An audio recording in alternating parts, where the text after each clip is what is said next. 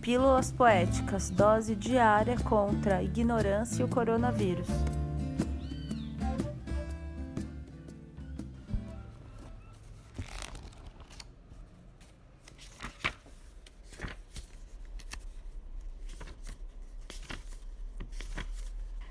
Rabo de baleia.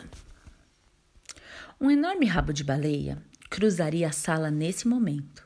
Sem barulho algum, o bicho afundaria nas tábuas corridas e sumiria sem que percebêssemos.